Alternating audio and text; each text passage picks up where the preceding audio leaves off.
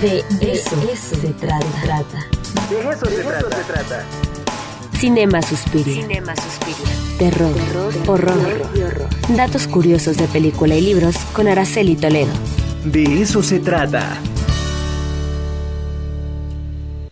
Ya está con nosotros la doctora ñaca ñaca. Agárrense porque viene el momento del terror, del horror, de los zombies. Doctora, ¿cómo está? Muy buenos días.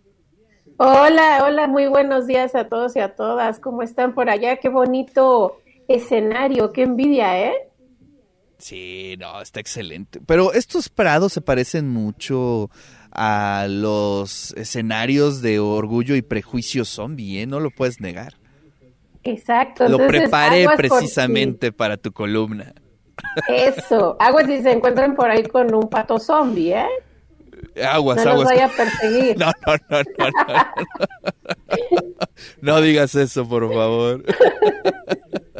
Bueno, Oye, a ver, cuéntanos. Orgullo y prejuicio zombie. ra- radioactivo. Sí, bueno, esta película es de zombies del, del 2016, ya ves, ya me estoy convirtiendo en zombie. Y está basada en el libro homónimo de Seth eh, Graham Smith, que bueno, este libro fue toda una controversia, Ricardo, porque pues Así tenemos el clásico. Sí o me sea, un acuerdo, sí me acuerdo que cuando salió en el fue- clásico. Fue todo un acontecimiento. Exactamente, entonces es un libro que está basado en un clásico y de una figura tan querida y tan leída como es Jane Austen. Entonces, de pronto, pues por supuesto, los que somos amantes de, ese subgénero decimos sí, que viva, y otros que tienen unas tendencias más conservadoras respecto de, eh, de la literatura, dirían que pues fue un- una suerte de profanación. Aquí tenemos unas imágenes de esta película del 2016, que es una mezcla de romance, horror y gore, en una ambientación totalmente victoriana. La historia se desarrolla en Meriton, esta, este pueblito eh, inglés que parece llevar una vida normal, pero bueno, aquí tenemos un ingrediente muy interesante y es que de pronto los muertos empiezan a despertar. Curioso porque estos zombies eh, tienen la facultad de articular el lenguaje. Estos zombies se comunican y Sí. eh, piensan de pronto que tienen una vida como cualquier persona. Ujú. Y tenemos de protagonistas a las hermanas Bennett, que algo que a mí me encantó es que son unas hermanas guerreras, ¿no? Por supuesto Sí, se además, ve esta lucha. Se ve que vieron Kill Sí, Bill, ¿no? Sí. Por supuesto tenemos esta lucha de clases que eh, nos muestra Jane Austen en, en sus historias, en sus novelas. Sí. Y, y algo súper interesante, ¿no? Vemos aquí esta, esta distinción eh, elitista entre quienes se fueron a entrenar a China, como es el caso de las hermanas Bennett, y de otros que se entrenaron en Japón. Entonces, tienen estas artes ninjas para poder defenderse de los zombies. Me parece muy curioso que todo el mundo parece llevar una vida cotidiana eh, clásica de, estas historias de, de, Austin, ¿no? Que van a los bailes y que van de un lugar a otro, pero siempre están pendientes de los zombies. Por supuesto, nuestra protagonista principal, que es Elizabeth Bennett, eh, está en una constante lucha también con la sociedad que espera de ella, por supuesto, que se case, la figura de la mamá que siempre está ahí presionando para que las hijas encuentren un buen partido, y el papá en este caso es la figura liberal, ¿no? Que dice, no, a mí no me interesa claro. exactamente que mis hijas se casen, sino que sean unas grandes guerreras. ¿Qué te parece, Ricardo? Ese, ese es un elemento, encontré dos elementos que me gustaron mucho de la película. Y sí, uno es el papá, precisamente cuando la mamá orilla a su hija a tomar el papel tradicional, convencional eh, de las mujeres de la época y le dijo, tú te tienes que casar porque si no vas a ser una eh, solterona, de qué vas a vivir, este, quién te va a mantener y si no lo haces, eh, te dejo de hablar, ¿no? Le dice la madre. Y entonces el papá de inmediato retoma la plática y le dice, y yo te voy a dejar de hablar si te casas, ¿no?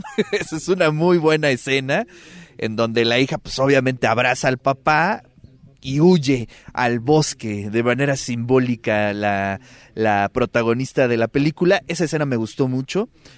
Y también el replanteamiento de los zombies. Regularmente vemos a los zombies como estos seres eh, torpes, obviamente sin capacidad de habla. Y aquí hay un segmento de estos zombies que entiendo que no se llegan a convertir totalmente porque no han comido cerebros humanos, sino que se alimentan de cerebros animales y eso eh, digamos, detiene su evolución como zombie. Y eso, este, no lo había yo visto. A lo mejor conozco poco de los zombies, pero me gustó esa parte de la película. Sí, eh, tenemos aquí varios elementos, eh, vamos a decirlo así, novedosos, ¿no? Justo lo que acabas de mencionar, Ricardo también el hecho de que se privilegia mm, la libertad, se privilegia el ejercer otro tipo de actividades antes que eh, sucumbir, vamos a decirlo también de esta manera, ¿no? Ante el atractivo de los matrimonios arreglados. Y bueno, sí, tenemos a estos eh, zombies eh, que a mí me parecen bastante chistosos, ¿no? porque no es una película que exactamente te dé miedo, pero eh, que es un, como un detalle bastante curioso, es un detalle muy cómico, ¿no? Donde de pronto van caminando por ahí. Está la escena de, donde un zombie sale de una carreta y tiene la cara prácticamente desgarrada y está, está platicando como si cualquier cosa, ¿no?